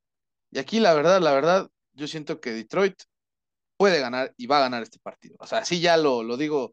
Las Vegas está de acuerdo contigo, ¿eh? Sí, sí, es lo que he visto, que es favorito por 2.5 puntos y que esto es algo muy, muy, muy chistoso. Es la primera vez en 24 juegos que es el favorito en las apuestas. Y de hecho, recuerdo que, que si no, bueno, tú me, tú me corregirás si, si no es así, la última vez que fue así fue cuando enfrentaron a los Packers, pero unos Packers que ya estaban afianzados, ¿no? En postemporada. Y, que titulares. sí, o sea, por eso. Ni siquiera, porque realmente vinieran como, como favoritos, ¿no? Y eh, Washington no arranca con dos victorias desde el 2011, que es, si no me equivoco, cuando Donovan McNabb era el coreback de los Commanders, que en, ese, que en ese tiempo tenía... Y de hecho terminaron esa temporada con cinco victorias y once derrotas, así que eh, empezar 2-0 no quiere decir absolutamente nada. no, no, no, no, no, o sea, te, te, pueden caminar muy bien, pero no, no significa, no significa eso. Y bueno, aquí hay un factor bastante bueno, además de que ya sabemos que los Lions tienen un gran corredor como de Andre Swift. Bueno, les ha salido... está lesionado, y ojo con eso. Sí, que también lo bueno es que tiene un buen suplente, un suplente decente, como Jamal Williams. Pero hay que poner atención al arma principal de Jared Goff, que es Amon Ra Sad Brown, que tiene siete juegos consecutivos con ocho recepciones y cinco seguidos con touchdown. O sea, para los del Fantasy esto es a toda madre, pero realmente para los Lions es genial que pareciera que ya encontraron a su receptor uno, ¿no? Que yo eh, pues sí, por, lo por, lo menos parece que tienen un jugador que puede ser un complemento bastante, bastante bueno. Además tienen a Hawkinson. Si DJ Shark o Jameson Williams eh, logran dar el paso adelante como, como ese receptor en el perímetro eh, que cambie completamente la forma en la que las defensivas eh, te intenten atacar o, intenten limitar lo, que estás haciendo, que necesariamente le tengan que poner dos jugadores. Si alguno de esos logra tener ese impacto, vamos a estar hablando para mí de la mejor situación para el próximo año si un mariscal de campo quiere cambiar de equipo y quiere llegar a una ofensiva que esté lista para producir y producir o sea, muchos puntos. Pero estoy hablando del próximo año. Este es un proyecto para el próximo año de Detroit. En este momento no confío en Jared Goff para nada. Creo que se puede ver decente si todo lo demás acompaña. Ese es el techo de, de Jared Goff. Entonces, yo me voy a ir con Washington. La ofensiva de los Commanders me gustó. Fue cuando me eché todos los juegos de la semana 1, esta fue de las mayores sorpresas que, que tuve. Lo mucho que me gustó la defensiva de Washington. Número uno, porque es divertidísima de ver. O sea, con Carson Wentz nunca sabes si va a lanzar un pase de 50 yardas para, para, touchdown o si le va a entregar una intercepción a un liniero defensivo en una situación en la que no entiendes cómo un jugador profesional se deshace del balón así. Carson Wentz es capaz de lo que sea. Si, le, si es el mariscal de campo de tu equipo, te saca canas verdes. Si no, pues hace que, que sea una experiencia bastante divertida, la verdad, y bastante entretenida. Eh, Curtis Samuel se ve tan bien como se veía en Carolina, entonces eso es algo que me emociona. La temporada pasada estuvo lesionado y no fue factor para nada, pero en el primer juego o sea, creo que es un jugador que puede cambiar ofensivas también. Y no, no de la misma forma en la que acabo de hablar del receptor número uno que, que busca Detroit. Eh, Curtis Samuel es más un jugador en el, en el rol de Divo Samuel, más o menos. Un jugador que puedes utilizar como corredor, que puedes utilizar en jet sweeps, que puedes utilizar de formas muy diferentes, buscando poner el balón en sus manos para que él consiga algo después de la recepción. Terry McLaurin ya sabemos que es uno de los mejores receptores en la NFL eh, Jahan Dodson tuvo un par de anotaciones en, su primer juego. Eh, entonces, Logan Thomas, este la cerrada, que es ultra talentoso y ha lidiado con lesiones, también está de regreso.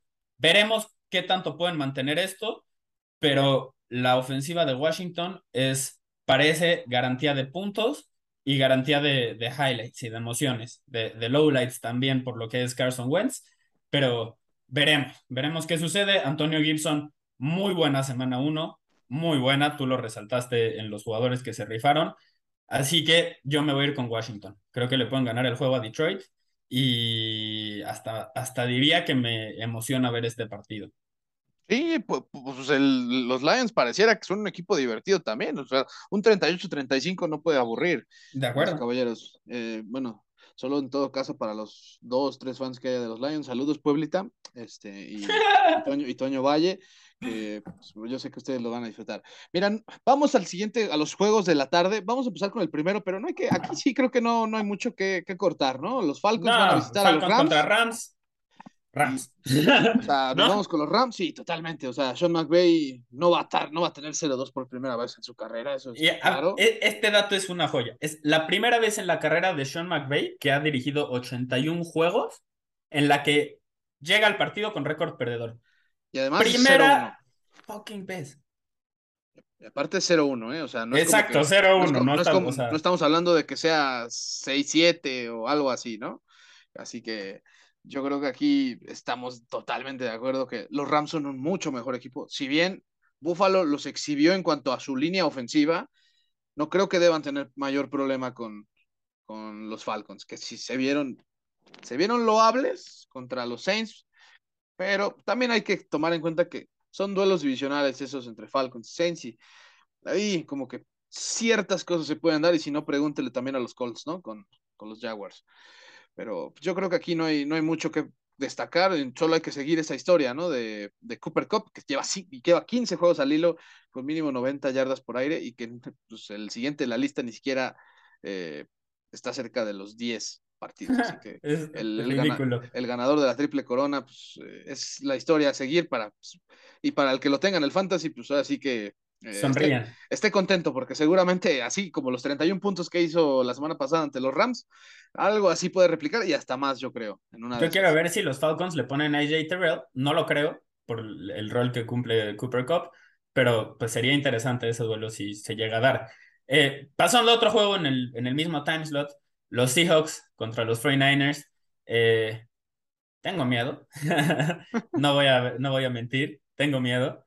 Número uno, porque no sé si lo viste, pero el pronóstico de lluvia para Santa Clara de este juego indica que hay una probabilidad arriba del 80% de que llueva fuerte durante el juego. Así que parece que por segunda semana consecutiva la lluvia puede ser factor para los 49ers y veremos, Trey Lance y, y, San Francisco en general no se adaptaron bien a las condiciones climatológicas en la primera semana y hay que decirlo, parece que Pete Carroll le tiene tomada la medida a Kyle Shanahan.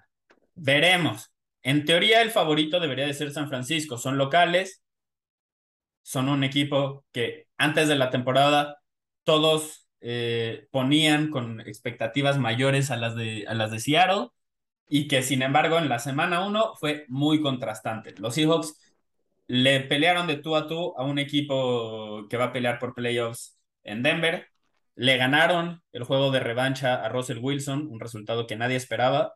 Y en cambio, San Francisco decepcionó en la lluvia contra Justin Fields. Por eso yo creo que, y me duele decirlo, pero creo que nos van a ganar. Contra los Seahawks, no sé por qué, pero algo, algo, algo tiene, tiene Pete Carroll con Shanahan que detiene completamente su juego terrestre y le fuerza a ganar por el aire. Garópolo a veces conseguía sacar esos partidos, muy a veces, no creo que Trey Lance en este punto de su carrera lo pueda hacer, entonces yo me voy con Seattle.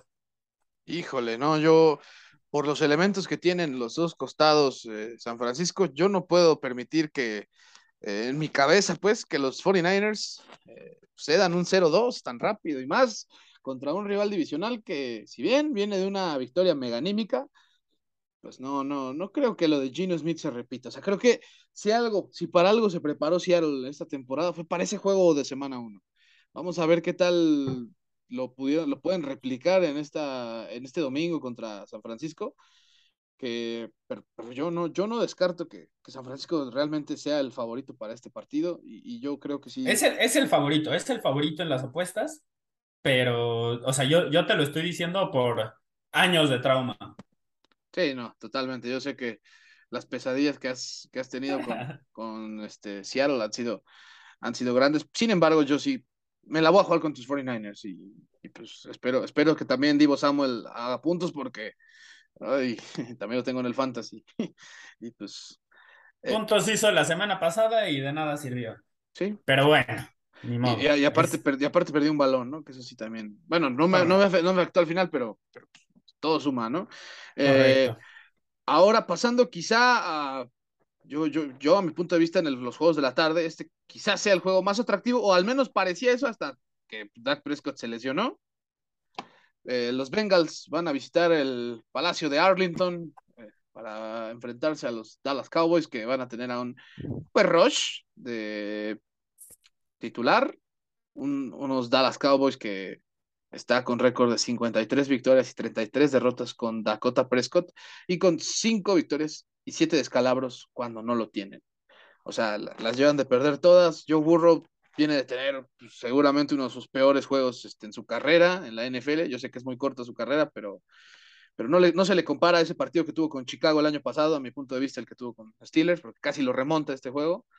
O el de la eh, lesión. O el de su lesión también contra, que fue Washington, ¿no? Contra el este, y bueno, también lo capturaron siete ocasiones. Y eso es grave porque se supone que Cincinnati, si en algo invirtió esta temporada, fue en línea ofensiva, que era, en teoría, el aditamento que le hacía falta a los Bengals para haber ganado el título el año pasado, ¿no? Sin embargo, yo sí me voy a quedar con Cincinnati. Creo que Cooper Rush no le va a hacer ni cosquillas, eh, o sea, no, no, es como que vaya a ser una amenaza para, para el duelo de saber quién mete más puntos de los dos, ¿no? Este, Burrow. Eh, creo que si Bengal sabe manejar bien las circunstancias, no va a tener problemas para vencer a los Cowboys, que pues, desgraciadamente depende mucho de la recuperación que tenga Dak Prescott, y hablo de la recuperación total. Y bueno, no, no sé, contra Bengals seguramente se, fueron mega encabronadísimos por la derrota contra Steelers en la semana 1. No creo que se vayan a permitir una, una segunda contra un equipo que en teoría está en, un, en unas circunstancias menores, porque tienen un coreback que poco y nada, ¿no? Mira, para mí este juego es muy sencillo. Un equipo tiene de mariscal de campo a Joe Burrow, el otro tiene a Cooper Rush. Yo me voy por Joe Burrow. No, no, no, hay, no hay algo más allá, porque fuera de eso los equipos creo que me parecen más o menos del nivel, con la diferencia de que Cincinnati tiene bastantes más armas a la ofensiva. Eh, pasando el juego de Cardinals contra los Raiders, eh, dos equipos que perdieron en, la semana uno, los Raiders quizás dieron una mejor cara que, que los Cardinals, sin embargo, eh, eso no, no, sirve de mucho cuando terminas perdiendo el, partido. Eh, Davante Adams, le mandaron, Davante Adams le mandaron 17 pases en la semana 1, que lideró la NFL en cuanto a targets, y además el siguiente que, lo, que tuvo más en Las Vegas apenas tuvo 6. Entonces, estamos hablando de que lo buscaron bastante más que a cualquier otro jugador eh, de este equipo. Eh, Arizona permitió cinco pases de touchdown y más de 350 yardas en la semana 1. Además de que, como tú lo habías mencionado, presionaron un chingo a Patrick Mahomes y los quemaron. Ahora bien, ¿por qué presionaron tanto a Mahomes? Desde mi punto de vista es porque sabían que no le iban a poder llegar de ninguna otra forma. Perdieron a Chandler Jones, JJ Watt está lesionado, la defensiva no es lo que era en temporadas anteriores los novatos que eligieron en primera ronda, ahora Isaiah Simmons ya está de safety, que era más o menos como este rol híbrido en el que eh, entre safety y linebacker con el que llegó a la NFL, no lo supieron usar por un par de temporadas, ahora lo están utilizando ahí. Eh, Kelsey lo quemó para un touchdown, veremos qué, qué pasa en, en, este partido contra Waller, la verdad no confío mucho, entonces no creo que le puedan llegar a Derek Carr, que con esa línea ofensiva es el único la única forma en la que les, les puedes ganar a los Raiders. Davante Adams, Darren Waller, Hunter Renfro van a comer. Esta semana van a comer, van a producir, van a aprovechar y yo también me voy con, con los Raiders. Eh, no sé si tú te vayas con, con, los Cardinals porque ya revelé tu pick desde, desde antes porque vi que lo pusiste aquí en el documento. Eh, creo que los dos estamos de, de, acuerdo, ¿no? Las Vegas Las Vegas es el favorito y debería de llevarse el juego sin demasiadas complicaciones, incluso me atrevería a decir. Sí, no, creo que Raiders al final perdió el partido contra Chargers el domingo pasado, pero compitió hasta el final y eso es algo que te deja en claro que es un equipo eh, no tan, o sea, que la, que la vendió cara o que parece ser que la quiere vender cara este, si es que le quieren ganar este, este año, ¿no? Y, y Arizona dio pena y vergüenza defensivamente, así que yo no confío en que una ofensiva que no tenía un solo receptor abierto, voy a hablar desde la posición exacta, un solo receptor abierto de élite del calibre de, Davante Adams y pues, un Davante que pues, yo creo que solito se puede despachar esa defensa. O sea, creo que y el tema es que no está solito, tiene otros dos que también solitos se pueden despechar esa defensa. Sí, en Darren Waller y en Hunter Renfro, que, que, aunque no tuvieron la mega jornada el domingo pasado, pues también Derek Carr cuenta con esas armas, ¿no?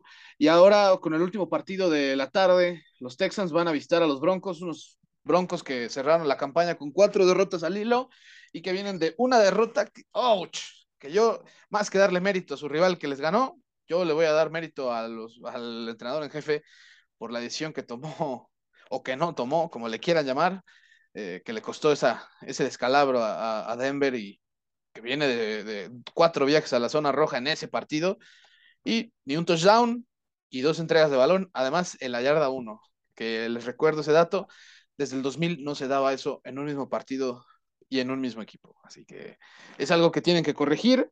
Los Texans han perdido 12 de sus últimos 13 juegos contra rivales ajenos al sur de la, de la AFC, que es su división. Y... Tú decías que tenían que corregirlo, bueno, pues aquí está un rival a modo para corregirlo. Pero, pero yo por eso me voy ¿eh? con los Broncos. Sí, no, yo también, yo, yo tampoco creo que se replique algo catastrófico como lo de la semana pasada. Eh, de hecho, creo que en una de esas pueden hasta eh, apalear, pero... Muy de acuerdo. Pero, pero sí, Creo que, este va a ser el, juego. O sea, la semana pasada, creo que todos los aficionados de, Denver, si, si mi amigo Mike me está escuchando, te mando un abrazo. Lo siento por lo que pasó en Seattle. Pero esta es la semana en la que finalmente toda la frustración que se guardaron por años con Drew, eh, con Drew Locke, con Terry Bridgewater y con toda la bola de muertos después de, de, Peyton Manning que llegaron al equipo este, a la posición de mariscal de campo, este es el juego en el que Russell Wilson va a tener cuatro, cinco touchdowns, y, todos van a sentir como que eh, realmente estamos viendo a un equipo que puede contender por el Super Bowl, porque van a completamente vapulear a los Texans. No tengo duda, espero no haberlo salado con ese comentario, pero cualquier otra cosa me sorprendería mucho y así como lo dije con Indianapolis, me haría pensar en que quizás nos equivocamos sobre las expectativas que deberíamos de tener en torno a, Denver y, y, al proyecto, sobre todo de Nathaniel Hackett, que la semana uno eh, yo creo que de los entrenadores novatos fue el que tuvo el debut más feo. Pues, Veremos qué pasa en la Definitivamente fue el que tuvo más feo porque los, otros sí ganaron, ¿no? Además de, que creo que hicieron mejores decisiones, pero, pero bueno. Ahora pasamos al Sunday Night, donde los Bears visitarán a los Packers en Lambeau Field, el clásico añejo de la NFL. Y bueno, Green Bay no pierde juegos consecutivos para arrancar el año desde el 2006. Estamos hablando un año antes de que llegara Aaron Rodgers. O sea, era cuando todavía estaba. No, Aaron Rodgers llegó en 2005. Ah, perdón, 2005. Pero eh, él todavía era suplente, ¿no? Para ese año. Era todavía Brett Favre. Brett Favre. Brett Favre. Ah, Brett Favre, que híjole. Híjole, ¿eh? no, no vamos a hablar de eso, pero es un ladrón. Sí, eh, totalmente. Y también este Rodgers nunca ha iniciado una campaña con juegos consecutivos sin anotar touchdown. La semana pasada el que hizo el touchdown fue J. Dillon y pues párale de contar después de ese touchdown, porque ya mm, inoperantes y bueno, un cuarto de gol que falla, este, Packers que fue lo que les costó la derrota contra Minnesota, y unos Bears que vienen de un, Justin Fields que la verdad ah, tuvo un, entre todo ese chapoteadero que se hizo contra San Francisco, fue el único sujeto que, que, realmente brilló, y eso por el tipo de condiciones que tiene este jugador, que puede correr, que puede lanzar este, saliendo de la bolsa de protección, o sea, eran las condiciones para que él fuera el único que quizá pudiera rescatar algo de ese partido. Y busca hilar juegos con múltiples pases de anotación por primera vez en su carrera. Creo que no va a ser un juego fácil.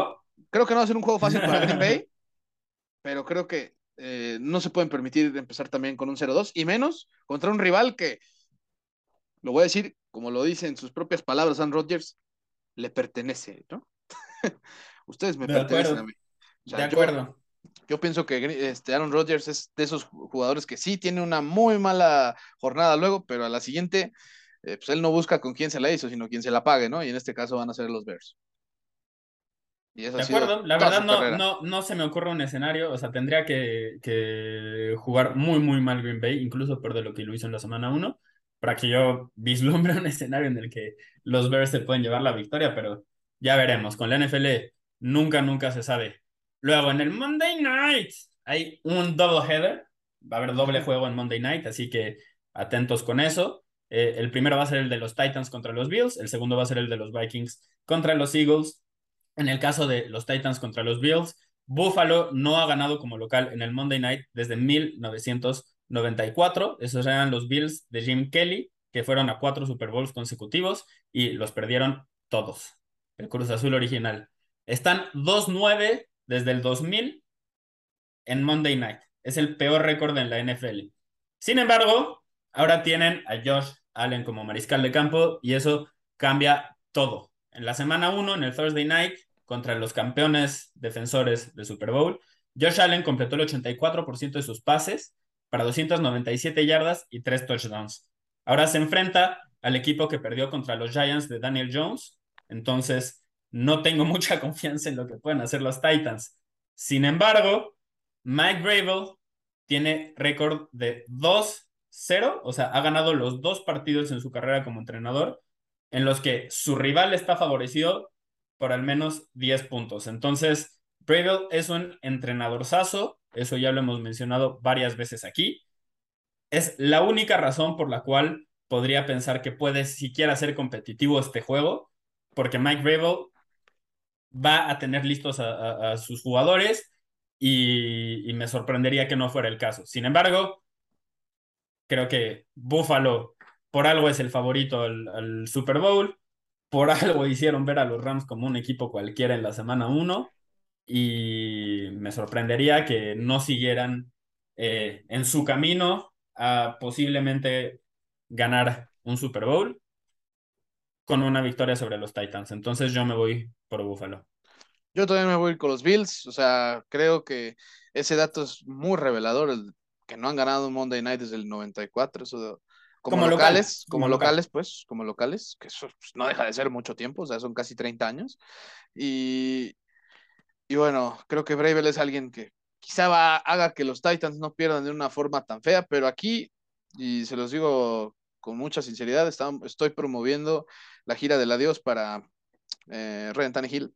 Y pues, pues sí, no, creo que Titans es un equipo muy bueno como para que tenga un, un coreback tan medianito como lo es este Ryan Tannehill, que pues, creo que ha sido la razón por la que Titans no ha podido dar ese golpe definitivo eh, para eh, aspirar a un Super Bowl.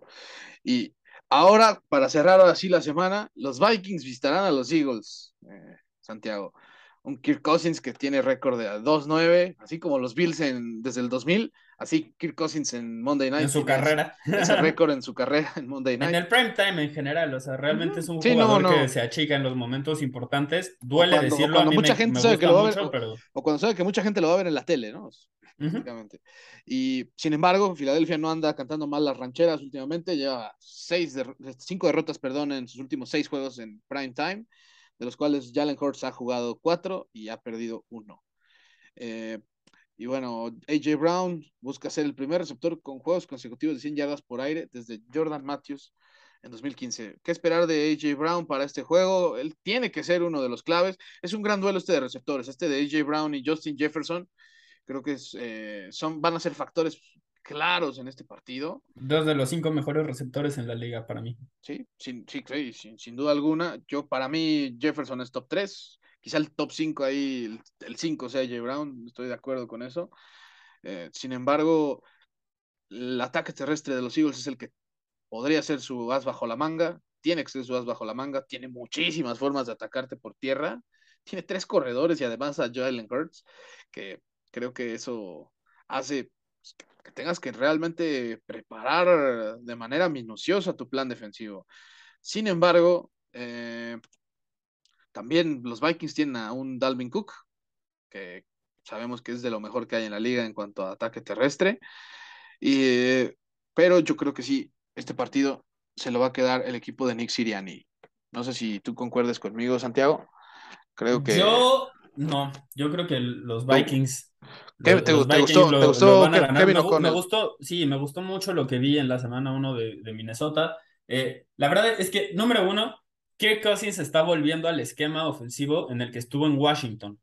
Entonces, eso era algo que yo desde, desde antes de la semana, de, que empezara la, la, temporada, cuando estuve haciendo este, todas estas piezas previas de, este, de, de la división para Sports Center, eh, justo fue como el enfoque que le di a, a, eso, porque Kevin O'Connell trae ese esquema ofensivo y a mí me, me ilusionaba ver eh, lo, que, lo que se pudiera ver de, de Kirk Cousins en, ese esquema otra vez eh, jugando ahí. Hay que recordar que hay una razón por la cual Kyle Shanahan no escauteó a Patrick Mahomes el año en el que salió. Y él lo aceptó, dijo, la, la razón en la que la cagamos fue que no escauteamos a los mariscales de campo de ese año. Pero eso fue porque estaban esperando a que Kirk Cousins se volviera gente libre para contratarlo, porque ese era el mariscal de campo que Kyle Shanahan quería en su equipo. Después Jimmy Garoppolo se volvió disponible en la semana 6 de la siguiente temporada y el resto es historia. No llegó a, a, suceder esa reunión. Sí ocurre varios años después, ya que Cousins estuvo en esquemas ofensivos más tradicionales que lo limitaban un poco y así. No estoy diciendo que vaya a dar un salto como el de Matthew Stafford la temporada pasada, ya que estuvo en un esquema ofensivo que se ajustaba más a sus dificultades. No creo que Kirk Cousins tenga ni el talento ni el carácter de, de Matthew Stafford. Sin embargo, tiene más armas. Para mí, eh, Jefferson está al nivel de Cooper Cup, incluso es un poquito mejor y en ese rol este, va a explotar completamente. Adam Thielen es un jugador bastante, bastante capaz, tiene corredores muy, muy buenos, entonces me gusta. KJ Osborne es un buen receptor este, número 3. En varios equipos podría ser el receptor número 2. Con Jalen Rigor tienen incluso otra opción detrás que no, no es un jugador que, que, por sí solo te vaya a asustar, pero cuando es el cuarto receptor o el quinto receptor, eh, entonces ahí estamos hablando de, de, otra cosa diferente. Puede hacer cosas bastante, bastante buenas y es un gran atleta. Entonces, eso es lo que me ilusiona. Eso es lo que me ilusiona, además de una defensiva que sí tiene a un Sadario Smith sano, que sí tiene un Daniel Hunter sano, y eso yo no lo esperaba. Estos dos son jugadores que completamente le cambian la cara a una defensiva cuando están jugando bien y cuando están disponibles. Entonces, todo eso combinado explica por qué estoy emocionado con Minnesota y por eso yo me voy con los Vikings para, para este juego, aunque los Eagles son un gran equipo y, y para mí este, este es un juego que quizás puede ser de playoffs adelantado, algo que no se hubiera podido vislumbrar Ronda de este, comodines yo lo veo, la verdad. Ajá. Posible, muy posible. Algo que no, quizás no hubiéramos podido vislumbrar antes. Entonces, eh, va a ser interesante. Va a ser interesante. Espero que Cousins no salga en su nivel normal de Monday Night, porque eso, o sea, me, me haría quedar como idiota. Eh, es una posibilidad y me la estoy jugando en una apuesta arriesgada porque apostarle a que Kirk Cousins juega bien en un momento importante ese es como su gran asterisco a lo largo de toda su carrera. Eh, entonces, veremos.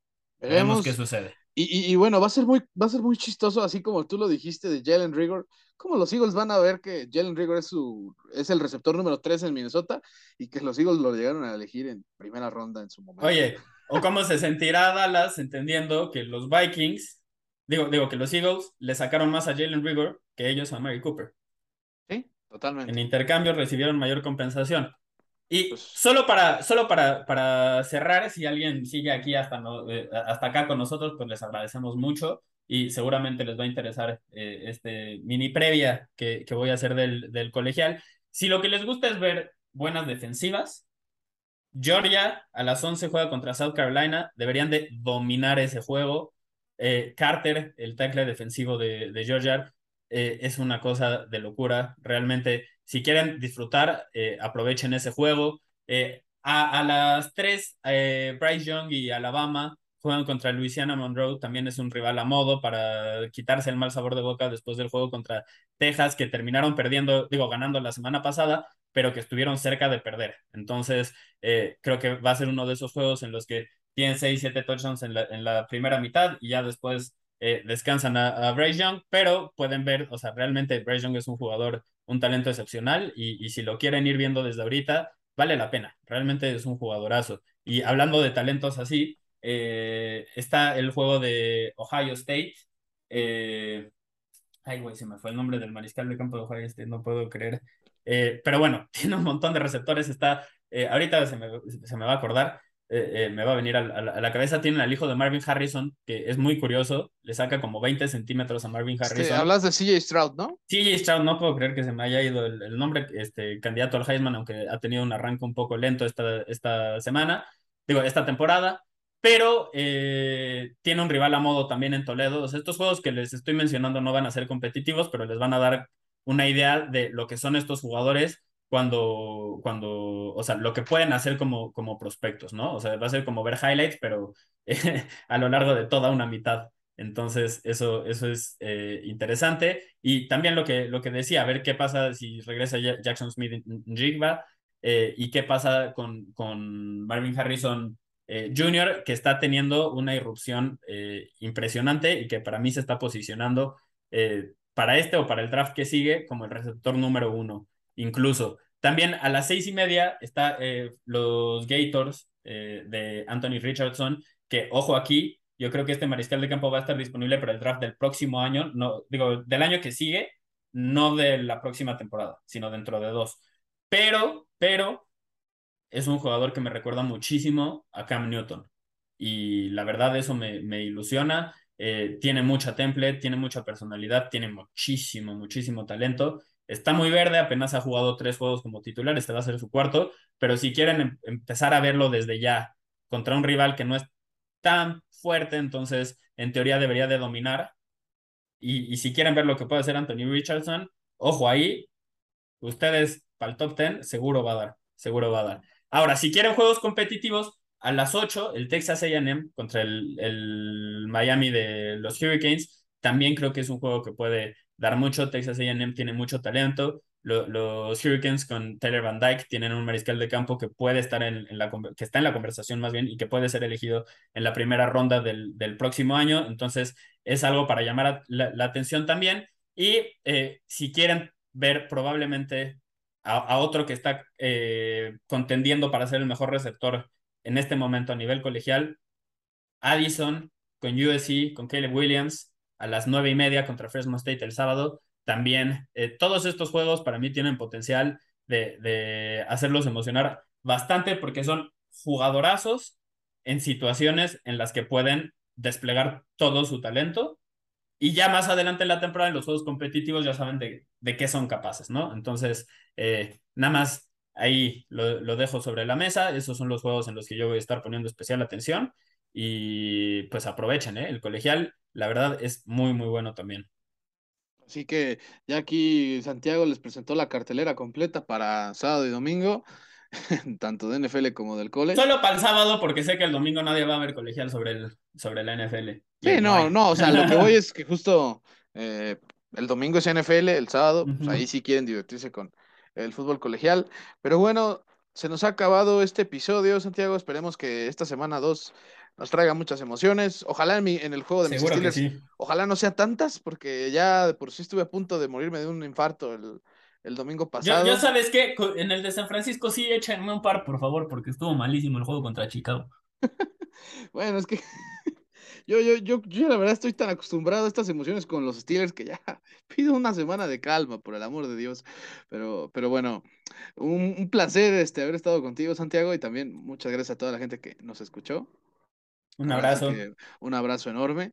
Eh, y bueno, ya para el siguiente martes eh, estaremos dando pues, así que los comentarios respectivos sobre lo mejor, lo peor de, de la semana 2. Pero de mientras, Santiago, muchísimas gracias por estar aquí. Igualmente a ti y gracias a quien sea que nos haya acompañado. Así que, damas y caballeros, gracias y hasta la próxima. Hasta luego.